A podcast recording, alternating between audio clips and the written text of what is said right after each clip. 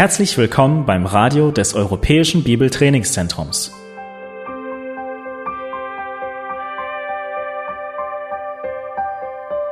Unser Anliegen ist, dass der folgende Vortrag Sie zum Dienst für unseren Herrn Jesus Christus ermutigt.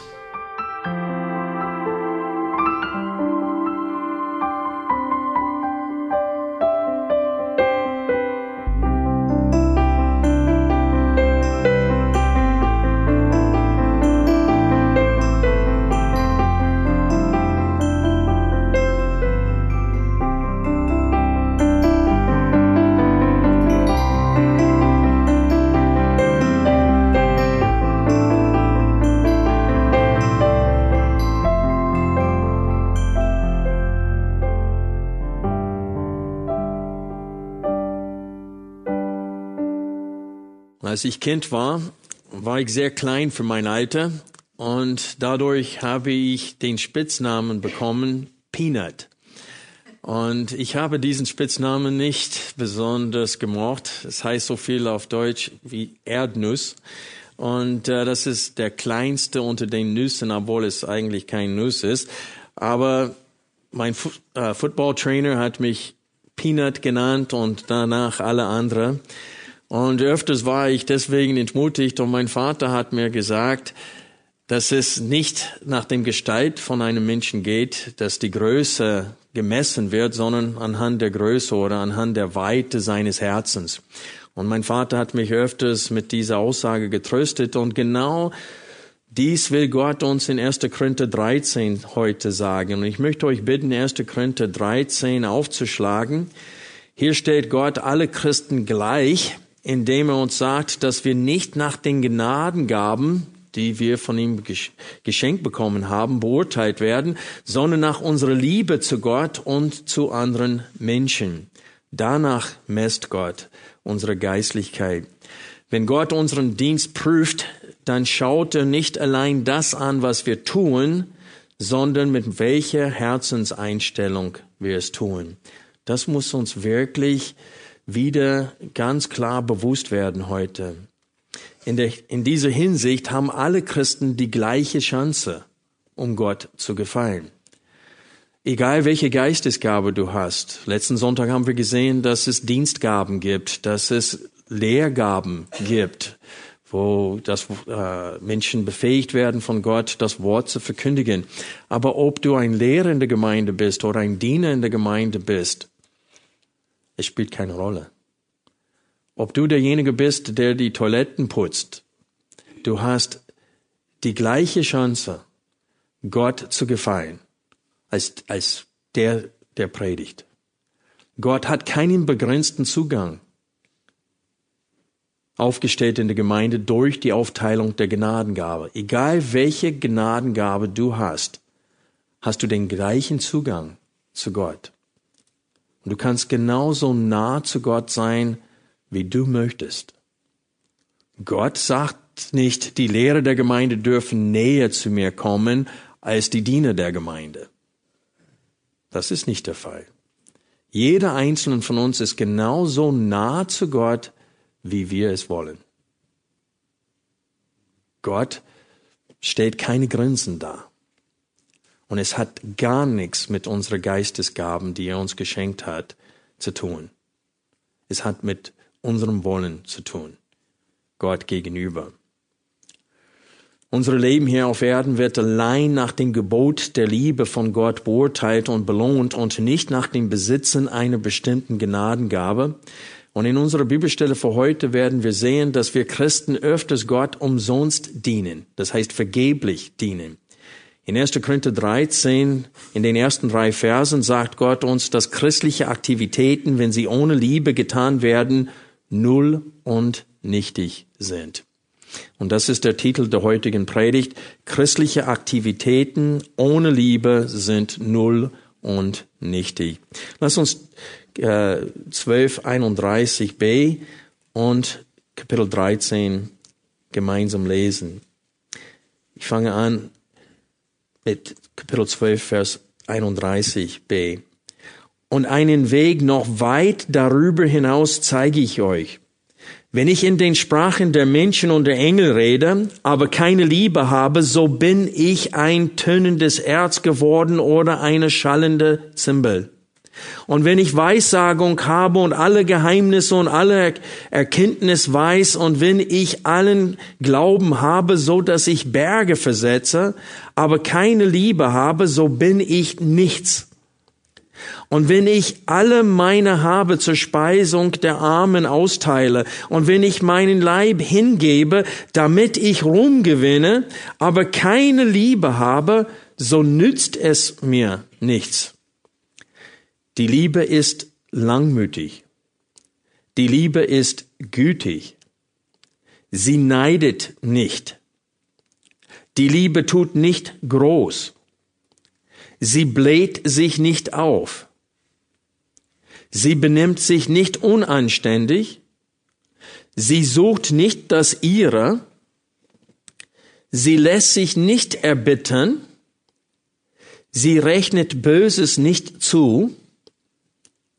Sie freut sich nicht über die Ungerechtigkeit, sondern sie freut sich mit der Wahrheit.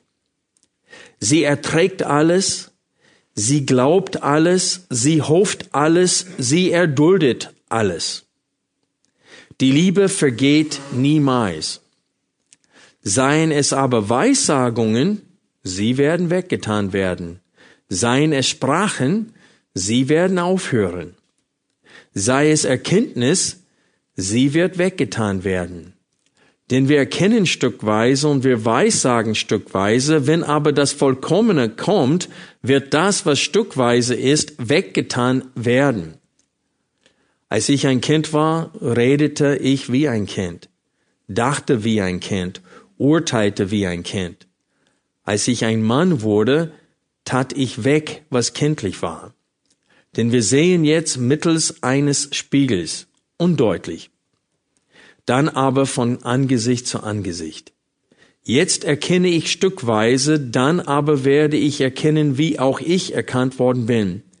Nun aber bleibt Glaube, Hoffnung, Liebe. Diese drei. Die größte aber von diesen ist die Liebe. Lass uns kurz beten. Vater, wir danken dir für diesen großartigen Text, für diesen Spiegel, woran wir erkennen können oder wodurch wir erkennen können, wie unsere Herzen sind vor dir.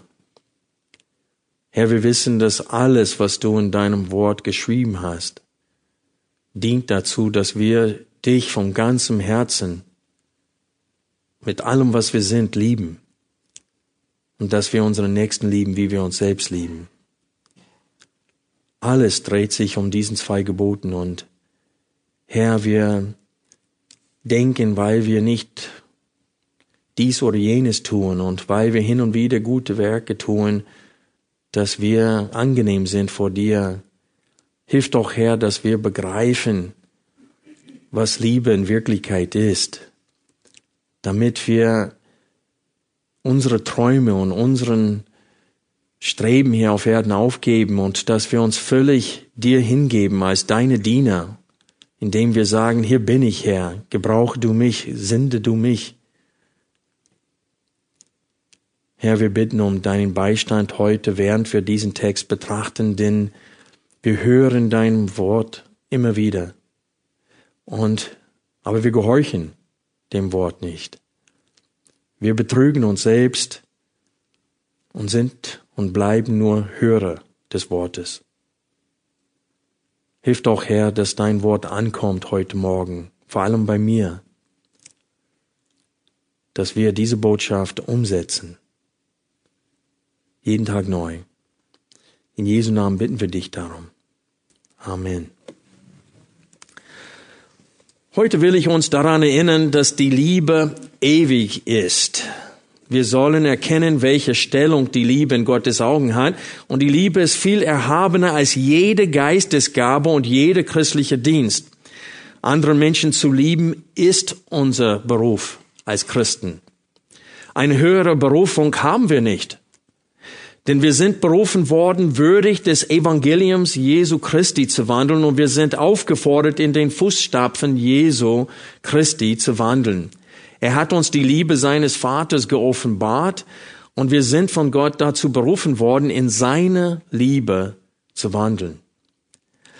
Ich möchte, bevor wir mit Kapitel 13 beginnen, eine kurze Wiederholung von Kapitel 12 geben, also stichpunktmäßig will ich zusammenfassen, welche Wahrheiten Paulus bereits betont hat in diesem Abschnitt, ähm, wo er über äh, die Geistesgaben spricht und die Erhabenheit der Liebe über alle Geistesgaben.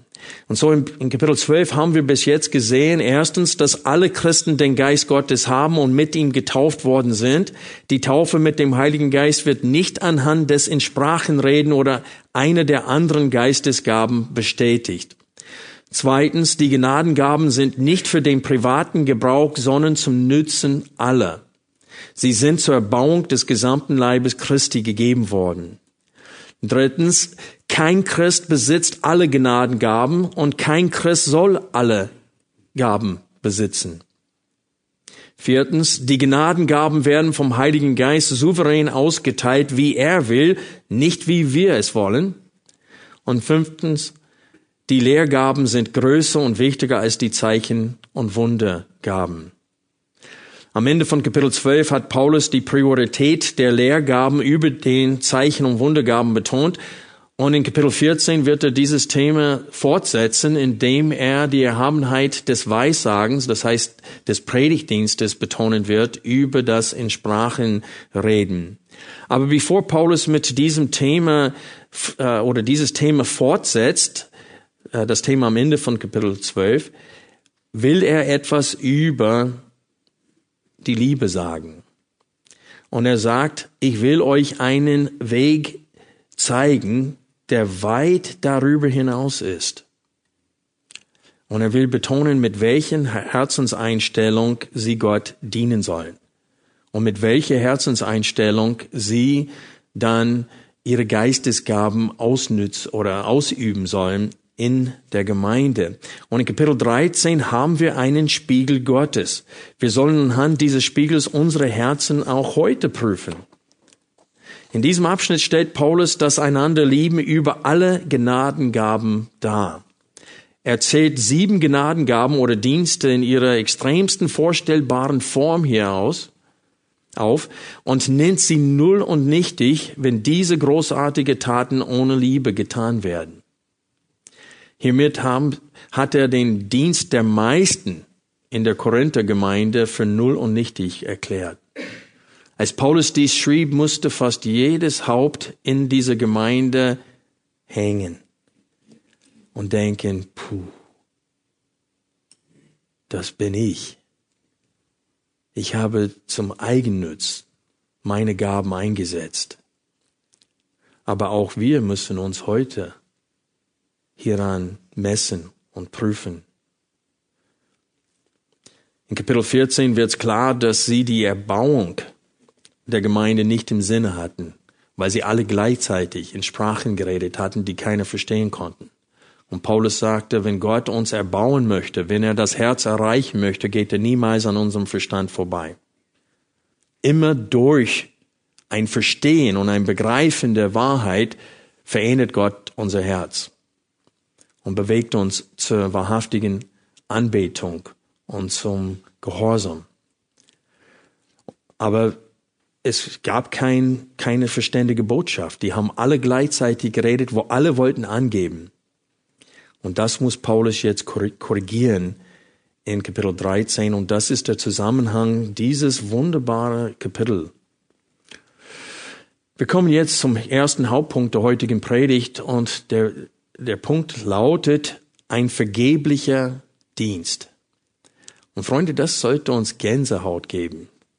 Dieser Gedanke, allein dieser Gedanke, dass ich Gott vergeblich dienen kann, dass das Singen der Lieder heute Morgen, dass das für manchen von uns wahrscheinlich vergeblich war, weil wir es nicht vom Herzen getan haben, sondern aus Gewohnheit. Das, wir sollten richtig Gänsehaut bekommen, wenn wir darüber denken, es ist möglich, dass ich Gott diene, vergeblich. Dass mein Dienst absolut nichts bringt weil Gott mit mir nicht zufrieden ist. Lass uns Vers 1 nochmal uns genauer anschauen. Hier lesen wir, wenn ich in den Sprachen der Menschen und der Engel rede, aber keine Liebe habe, so bin ich ein tönendes Erz geworden oder eine schallende Zimbel. Es ist wichtig für uns zu, zu, verstehen, dass Paulus bezieht, das, bezieht sich das auf sich selbst. Er sagte, ich, ich bin als Apostel Jesu Christi, ich bin nichts. Als Apostel Jesu Christi zu den Nationen bin ich gar nichts, wenn ich keine Liebe habe.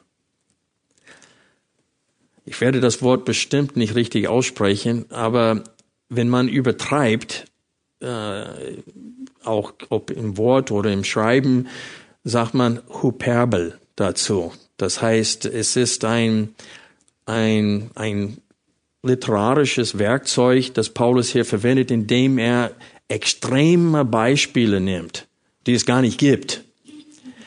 Und so hier spricht Paulus in Hyperbel, das heißt, er übertreibt, um einen Punkt noch deutlicher zu machen. Er spricht von Dingen, die nicht mal die Apostel können, um die Vergeblichkeit des christlichen Dienstes ohne Liebe so stark wie möglich zu betonen. Es wäre falsch an dieser Stelle zu behaupten, dass es Menschen gibt, die in der Sprache, in der, äh, in der Sprache von Engeln Gott anbeten können. Und in der charismatischen Bewegung heute gibt es viele, die behaupten, genau das tun zu können. Wer sowas behauptet, tut genau das, was Paulus hier bekämpfen will, nämlich angeben. Denn Paulus lehrt überall in seinen Schriften, dass jeder Christ gleich ausgerüstet ist, um Gott anzubeten und Gott wohlgefällig zu wandeln. Und in der charismatischen Bewegung, die sagen, nein, du brauchst einen zweiten Segnung. Wenn du in Sprachen nie geredet hast, dann, dann bist du nicht ausgerüstet für den Kampf gegen das Fleisch und so weiter. Aber selbst die leiden große Not, weil sie haben angeblich eine zweite, eine zweite Segnung von Gott erlebt. Die haben dann mal in Sprachen geredet und am nächsten Tag mussten sie genauso kämpfen gegen das Fleisch wie davor. Sie sind nicht äh, äh, höher gekommen oder beflügelt worden durch eine Geistesgabe. Die sind nicht angekommen, so dass sie jetzt ohne Mühe das Fleisch jeden Tag besiegen können. Und deswegen gibt es noch neue Theologie unter den Charismatikern, wie diese Generationsflucht weil sie sagen, okay, ich bin, ich habe diese zweite Segnung, ich bin sogar nach Toronto geflogen, um diesen Toronto-Segen mir einzuholen und und ich habe das alles empfangen, aber ich kämpfe immer noch mit unreinen Gedanken. Ich habe immer noch Probleme mit Zorn und Wut. Ich bin immer noch nicht selbstlos genug. Woran liegt das? Meine Kinder alle tragen eine Brille. Was, was ist dann falsch bei mir? Und dann kommt einer und sagt, ja, das liegt an einer Generationsflucht. Eine von deinen Vorfahren hat mit äh, ungleichen Tieren zusammengejocht äh, den Acker bebaut oder sonst was. Und die sagen, wir müssen herausfinden, was in deiner Vergangenheit geschehen ist, dass der Segen Gottes in deinem Leben verhindert wird. Und es gibt solche Irrlehrer in unserer Zeit. Und Paulus lehrte schon vor 2000 Jahren, dass wenn es so wäre, und er sagt nicht, dass es so ist, aber wenn es möglich wäre, und man konnte diesen Vers, äh, Kapitel 13, Vers 1 sinnvoll äh, oder sinngemäß folgendermaßen übersetzen, wenn ich in den Sprachen von Menschen reden kann, sogar auch die der Engel, aber keine Liebe habe, so bin ich nur ein auf den Nerven gehender Lärm. Paulus will niemals hier sagen, dass Christen, die in Sprachen reden können oder in der Sprache von Engeln reden können, dass sie einen Vorteil haben über alle anderen Christen. Im Gegenteil sagt er, wenn du das kannst, aber keine Liebe hast, bist du gar nichts. Und ich als Apostel bin auch gar nichts. Selbst wenn ich das tun könnte. Ich möchte an dieser Stelle ein Zitat aus diesem tollen Buch mit Liebe leiten lesen.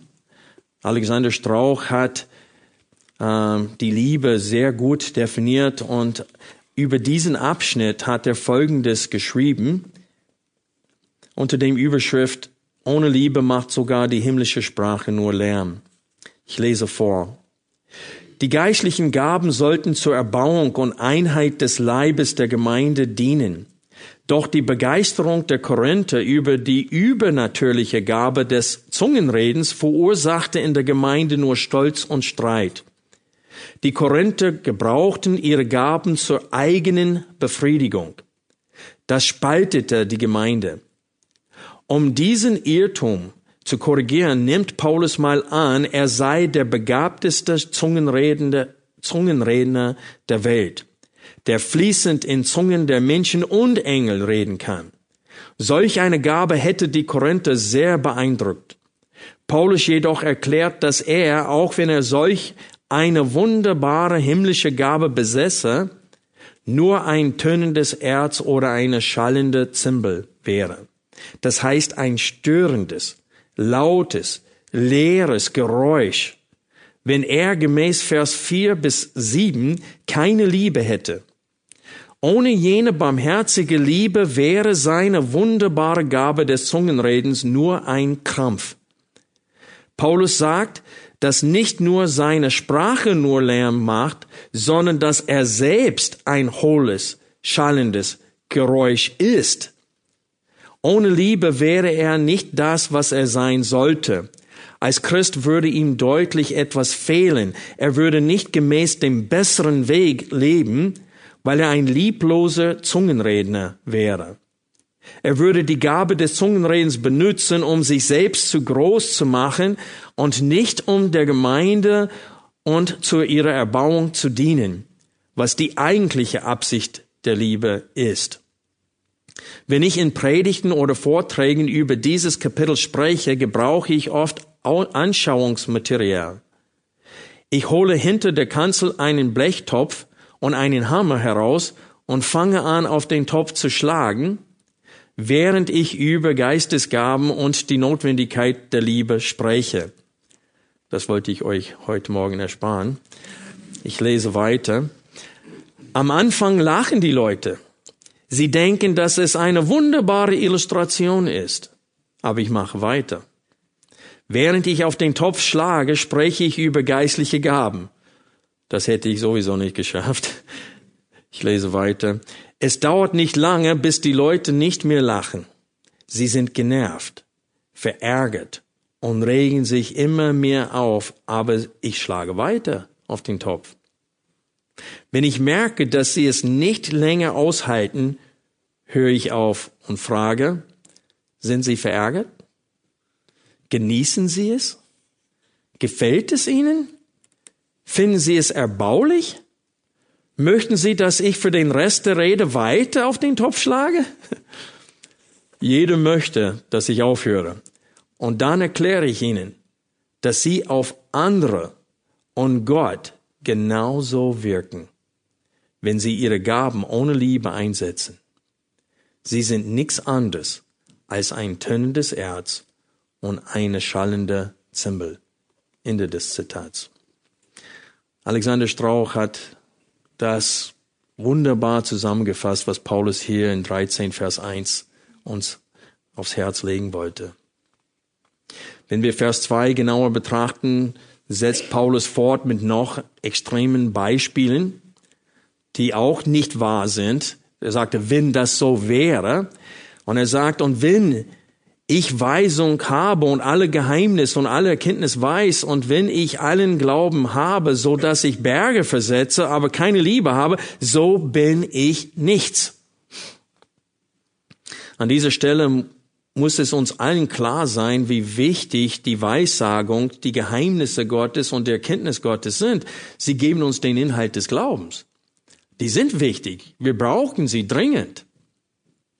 Und ohne Glaube wird kein Mensch vor Gott gerecht, denn wir sind aus Glauben gerechtfertigt. Dennoch sagt Paulus hier, dass wenn du alles Wissen und einen Glauben besitztest, der den von Abraham weit übertrifft, aber ohne Liebe bist, dann was? Bist du nichts auch wenn du wirklich jedes Wort im hebräischen Urtext erklären kannst, bist du nichts. Du kannst fünf Doktortitel haben, Professor in einer Bibelschule sein und du bist gar nichts.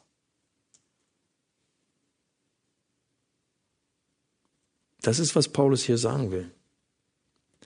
Und wir sehen hier, dass zum zweiten Mal Paulus in Extremen spricht. Laut Kapitel 13, Vers 9 besitzt Paulus alle Erkenntnisse? Nein, was lesen wir hier in 13, Vers 9? Denn wir erkennen stückweise und wir weissagen stückweise. Wenn aber das Vollkommene kommt, wird das, was stückweise ist, weggetan werden.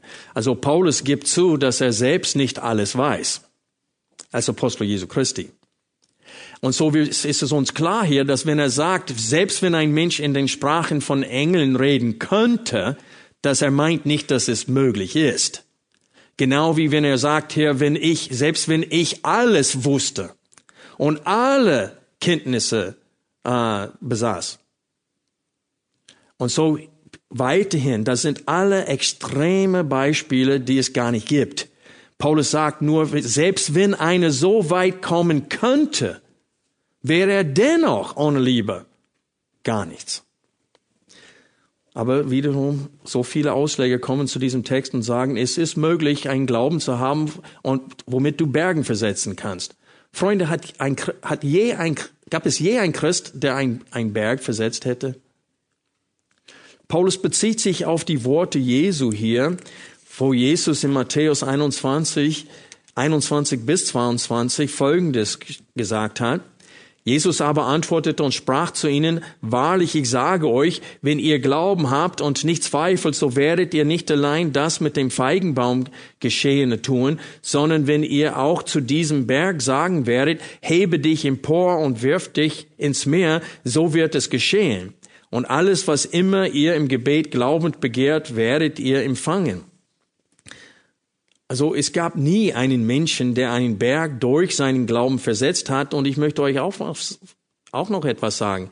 Jesus will auch nicht, dass wir rumgehen und Bergen versetzen. Das ist nicht der Wille Gottes.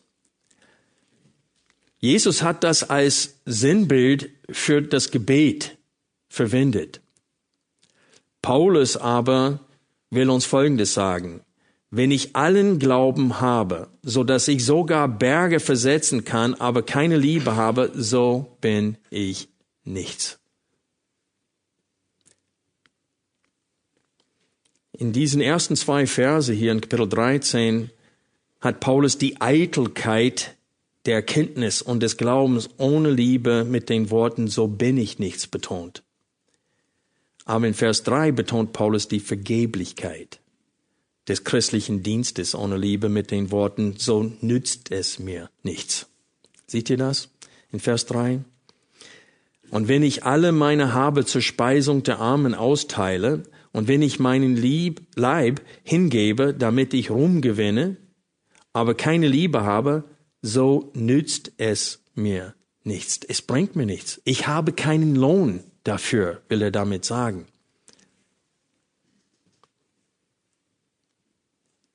Und wenn ich all mein Besitz zur Speisung der Armen verkaufe, aber keine Liebe habe, so habe ich keinen Lohn dafür. Das ist, was er sagen will. Freunde, was hat Gott so gekränkt, dass er Ananias und Sapphira tötete? Schlag bitte Apostelgeschichte Kapitel 4 auf. Wir haben hier in Apostelgeschichte 4 eine Gegen und 5 eine Gegenüberstellung zwischen Josef, der den Beinamen Barnabas von den Aposteln bekommen hatte, das war sein Spitzname, viel besser als Peanut. Ähm, Apostelgeschichte 4, Vers 32 lesen wir, haben wir ein, ein Vorbild und dann ab Kapitel 5 Nachahmer, die es nicht vom Herzen taten. Vers 32. Die Menge derer aber, die gläubig geworden war, gläubig geworden, war ein Herz und eine Seele und auch nicht eine sagte, dass etwas von seiner Habe sein eigen sei, sondern es war ihnen alles gemeinsam. Und mit großer Kraft legten die Apostel das Zeugnis von der Auferstehung des Herrn Jesus ab und große Gnade war auf ihnen allen. Denn es war auch keine bedürftig unter ihnen, denn so viele Besitzer von Äckern oder Häusern waren, verkauften sie und brachten den Preis des Verkauften und legten ihn nieder zu den Füßen der Apostel. Es wurde aber jedem zugeteilt, so wie eine Bedürfnis hatte. Und hier kommt ein positives Beispiel davon. Josef aber, der von den Aposteln Barnabas genannt wurde, was übersetzt heißt Sohn des Trostes, ein Levit, ein Zyprer von Geburt, der einen Acker besaß, verkaufte ihn, brachte das Geld und legte es zu den Füßen der Apostel nieder. Und dann ab Kapitel 5 haben wir ein negatives Beispiel. Die haben gesehen, welche Anerkennung Josef bekommen hatte in der Gemeinde für seine Liebestat. Und die haben gesagt, die Anerkennung möchten wir auch haben. Aber wir wollen nur so tun, als ob wir das Gleiche tun.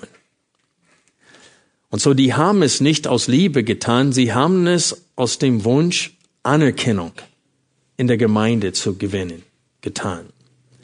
Und wir lesen hier weiter Apostelgeschichte 5, Vers 1. Ein Mann aber mit Namen Hananias mit Sapphira, seine Frau, verkaufte ein Gut und schaffte von dem Kaufpreis beiseite, wovon auch die Frau wusste, und er brachte einen Teil und legte ihn nieder zu den Füßen der Apostel. Petrus aber sprach, Hananias, warum hat der Satan dein Herz erfüllt, dass du den Heiligen Geist belogen und von dem Kaufpreis des Feldes beiseite geschafft hast? Blieb es nicht dein, wenn es unverkauft blieb? Und war es nicht, nachdem es verkauft war, in deiner Verfügung? Warum hast du dir diese Tat in deinem Herzen vorgenommen? Nicht Menschen hast du belogen, sondern Gott. Als aber Hananias diese Worte hörte, fiel er hin und verschied, und es kam große Furcht über alle, die es hörten. Die jungen Männer aber standen auf, hörten ihn ein, trügen ihn hinaus und begruben ihn. Es geschah aber nach Verlauf von etwa drei Stunden, dass seine Frau hereinkam, ohne zu wissen, was geschehen war. Petrus aber antwortete ihr, sagt mir, ob ihr für so viel das Feld verkauft habt. Sie aber sprach, ja, für so viel. Petrus aber sprach zu ihr, warum seid ihr übereingekommen, den Geist des Herrn zu versuchen? Siehe, die Füße derer, die deinen Mann begraben haben, sind an der Tür, und sie werden dich hinaustragen. Sie fiel aber sofort zu seinen Füßen nieder und verschied. Und als die jungen Männer hereinkamen, fanden sie sie tot, und sie trugen sie hinaus und begruben sie bei ihrem Mann. Und es kam große Furcht über die ganze Gemeinde und über alle, welche dies hörte. Das ist genau das, was Paulus hier ansprechen will. Wenn ich aus unlauteren Motiven alles verkaufe, was ich habe und es den Armen gebe, habe ich keinen Lohn dafür. Was hat Jesus in der Bergpredigt gesagt über die Pharisäer, die Heuchler waren? Sie haben alles getan, um gesehen zu werden. Um den Armen was zu geben, Almosen zu geben, haben sie vorher vor sich posaunen lassen. Nicht damit sie wissen, jetzt komme ich raus, ich kriege was, sondern damit alle gucken, wer spendet was. Und es steht im Text, Jesus sagte, er wusste ganz genau, welche Herzensmotiven sie hatten. Er sagte, um gesehen zu werden. Um gesehen zu werden. Und deswegen hat Jesus gesagt, wenn du was spenden willst, deine Linke soll nicht wissen, was deine Rechte tut. Dann hast du Lohn im Himmel. Aber wenn du es allen sagst, um Anerkennung zu gewinnen, dann bist du nichts und es nützt dir auch nichts. Das war vergeblich. Du hättest einfach weiterhin behalten können und genießen können, weil du hast nichts davon. Außer was?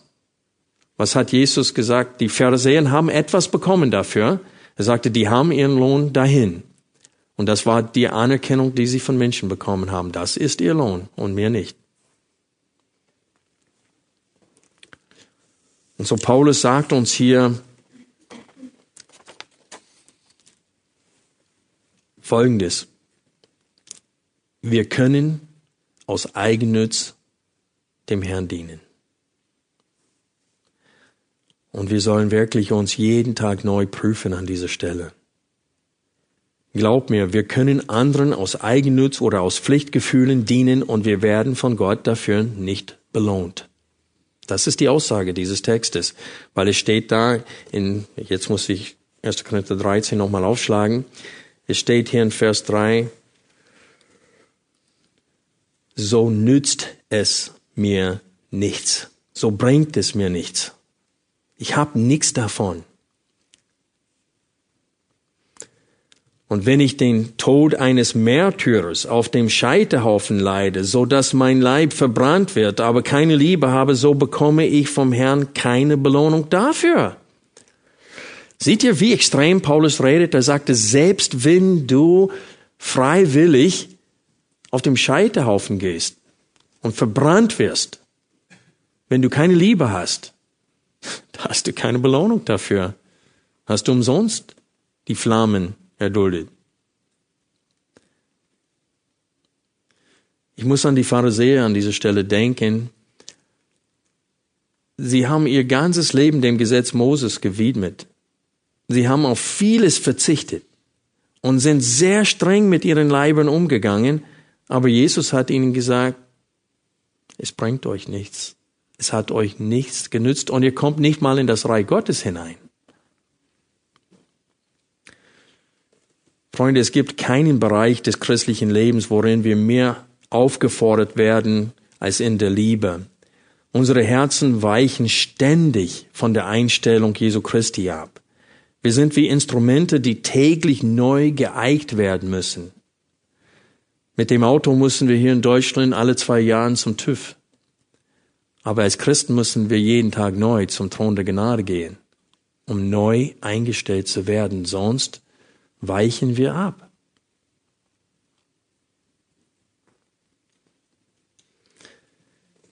In der nächsten Liebe zu wachsen, was müssen wir tun? Wir müssen in der Liebe zu Gott wachsen. Was hat Gott Petrus gesagt? Er fragte Petrus dreimal, hast du mich lieb? Und Petrus sagte, ja Herr, du weißt, dass ich dich lieb habe. Und was hatte Jesus, wie sollte er seine Liebe Jesus zeigen dann? Weide meine Lämmer oder weide meine Schafe. Das heißt, aus Liebe zu Gott sollen wir Menschen lieben. Und im Auftrag Gottes sollen wir anderen Menschen lieben. Aber wenn unsere Liebe Gott gegenüber zu gering ist, dann teilen wir nicht seine Freude an die Förderung seiner Kinder. Ich muss immer wieder an, jo äh, an den Apostel Johannes denken, der, als er dritte äh, Johannes, den dritten Johannesbrief schrieb, sehr alt geworden ist. Und er sagt, ich habe keine größere Freude, als zu hören, was? Dass meine Kinder in der Wahrheit wandeln. Das heißt, sein Herz schlug Schlag für Schlag mit dem Herzen Gottes. Weil was will Gott? Dass seine Kinder in der Wahrheit wandeln. Und Gott liebt es, wenn seine Kinder vorwärts kommen. Und so, wenn wir das lieben, was Gott liebt, dann dienen wir anderen aus Liebe. Und nicht, weil wir was davon bekommen wollen. Nicht aus Eigennutz oder eitler Rumsucht. Wie ich vorhin zum Beginn der Predigt gesagt habe, wir sind alle so nah zu Gott, wie wir es wollen. Gott steht nicht da und sagt, nur Pastoren dürfen so weit kommen. Ihr wisst, wie es im Tempel war. Es gab das Allerheiligste und nur der Hohepriester dürfte einmal im Jahr reingehen. Und dann gab es noch ein Hof und dann noch ein Hof. Die Frauen dürften so weit kommen. Die Heiden mussten an, äh, stoppen bei diesem einen Mauer. Im Hof der Heiden mussten sie bleiben. Und so es gab begrenzten Zugang zum Gott im Tempel. Aber das ist nicht der Fall in der Gemeinde. Auch damals, die, die außerhalb, äh, die keine Leviten waren, die konnten auch so nah zu Gott sein, wie sie wollten. Denkt an Henoch. Es steht 300 Jahre wandelt er mit Gott und dann war er nicht mehr, weil Gott hat ihn genommen. Gott hat so viel Gefallen an Henoch gehabt, er hat ihm gesagt, du kommst jetzt nach Hause, ohne zu sterben. Und er hat ihn einfach abgeholt. Genau wie Elia. Und so ist es wichtig für uns zu verstehen, dass jeder einzelne von uns trotz des Sündenfalls können mit Gott, so wie es in 1. Mose steht, in der Kühle des Abends wandeln. Wir können immer noch Gemeinschaft mit Gott haben und mit ihm wandeln. Und ich sage euch, das ist der einzige Weg, um die Liebe für Menschen uns anzueignen. Wenn Gott unsere Herzen so erfüllt mit seiner Liebe, dann werden wir in der Lage, spontan Gutes äh, zu vergelten anstatt Böses, wenn Menschen uns etwas Böses tun. Innerhalb der Ehe, ich sage euch, alle unsere Ehen konnten noch besser sein. Egal wie gut die Ehe ist, sie konnten noch besser sein. Das, was Ehen kaputt macht, das, was Beziehungen, zwischenmenschliche Beziehungen kaputt macht, ist Egoismus. Und wenn wir die Definition der Liebe hier uns anschauen, es steht in Vers 5, 1. Korinther 13, Vers 5, sie sucht nicht das ihre. Das ist, warum Ehe, Ehen scheitern. Der Mann sucht das Seine und die Frau versucht auch ihr Reich aufzubauen und beide haben zwei unterschiedliche Reiche und die versuchen irgendwie äh, Kompromisse einzugehen, damit jeder glücklich ist. Aber irgendwann mal ist es nicht mehr möglich, dass beide das machen, was sie wollen. Und dann gibt's Probleme. Jeder sucht das Seine. Und das ist nicht, wie es sein soll. Was, heißt, was hat Jesus über sich selbst gesagt? Er sagte, ihr nennt mich Herr. Und zu Recht, denn ich bin Herr. Aber ich bin nicht gekommen, um bedient zu werden, sondern um zu dienen. Und er hat es aus Liebe getan. Freunde, wenn Jesus uns nicht geliebt hätte, wäre er nicht auf dem Kreuz geblieben. Spätestens, wo sie gesagt haben, stell es unter Beweis, dass du der Sohn Gottes bist, komm mal herunter. Und dann werden wir glauben. Also Freunde, wenn ich auf dem Kreuz gewesen wäre, spätestens dann wäre ich schon runter gewesen. Also so viel Stolz habe ich noch. Und Jesus blieb da und betete, Vater, vergib ihnen, denn sie wissen nicht, was sie tun. Und es war Liebe, die Jesus am Kreuz hielt, nicht die Nägel. Lass uns beten.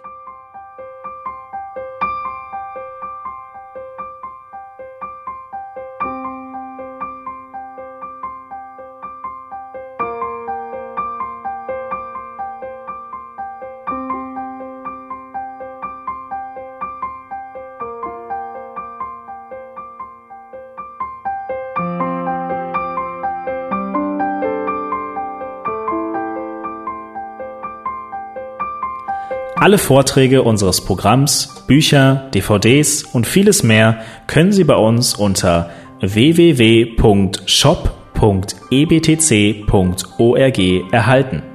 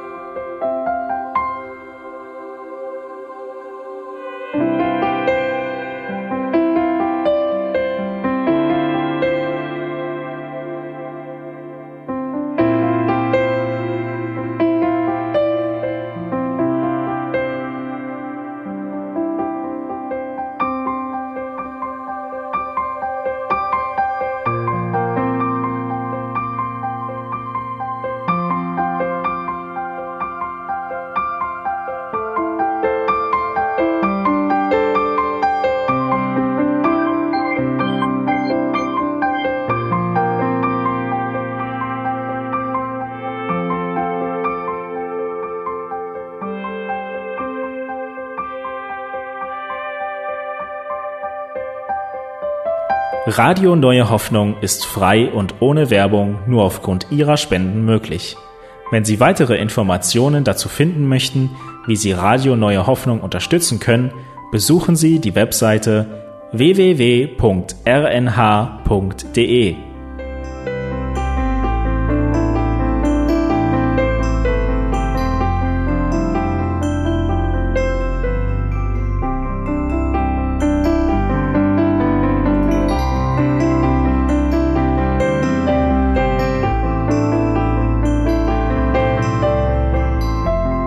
Sendezeiten des EBTCs sind Montag, Mittwoch, Freitag und Samstag jeweils von 10 bis 11 Uhr.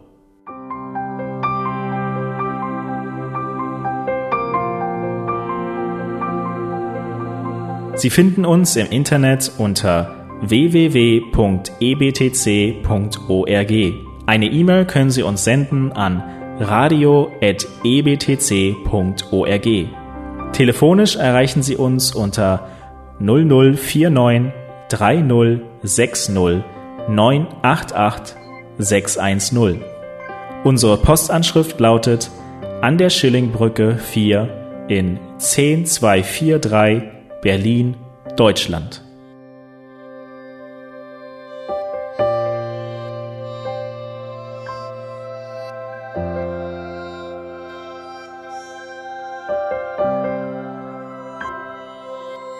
Auf Wiederhören und bis zum nächsten Mal beim EBTC Radio.